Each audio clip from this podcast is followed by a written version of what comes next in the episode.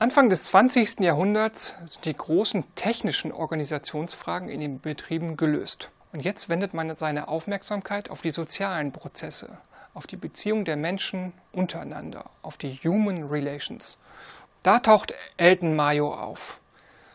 Mayo hat immer die sehr atomistische Sicht auf die Arbeitsabläufe kritisiert, auf die sehr technokratische Sicht der Taylor-Leute, der Tayloristen.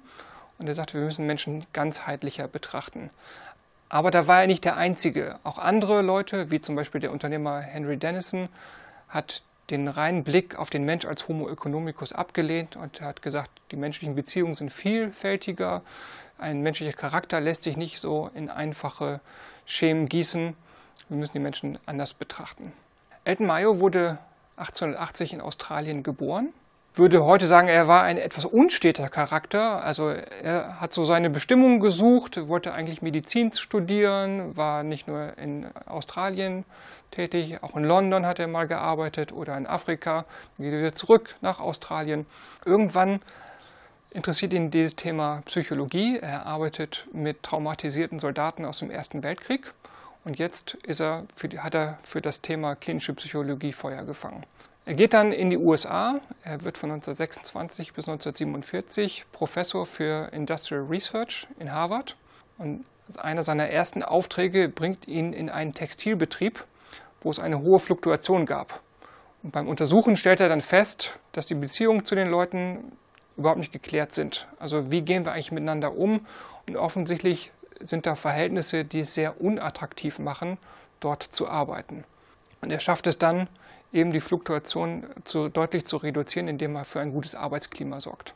Also Elton Marios Botschaft ist immer, wir müssen nicht nur technisch gut organisieren, wir müssen auch darauf achten, dass es den Leuten gut geht, dass wir auf ihre Bedürfnisse eingehen.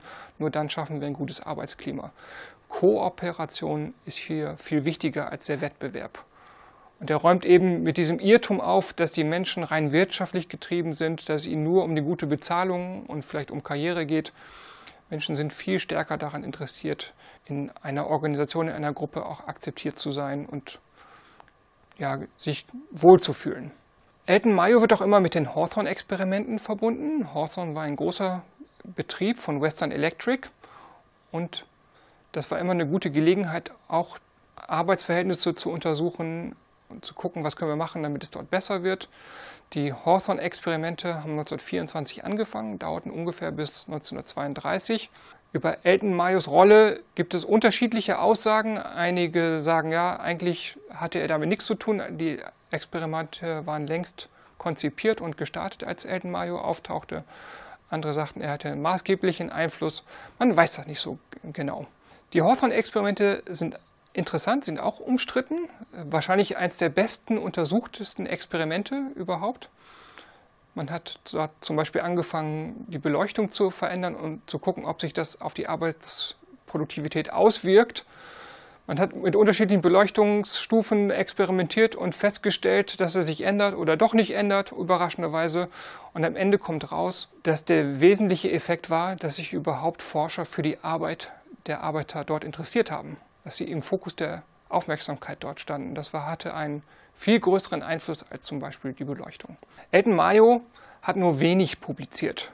Er hat zwei, drei Bücher geschrieben, die sehr wichtig waren, die das kritisieren, wie wir so in der industriellen Gesellschaft zusammenleben. Er hatte ein bisschen düstere Ansichten auch. Er sagte, nur wenn wir die Human Relations klären, wenn wir uns darum kümmern, können wir größere Arbeitskämpfe vermeiden. Wir müssen uns halt um Human Relations kümmern.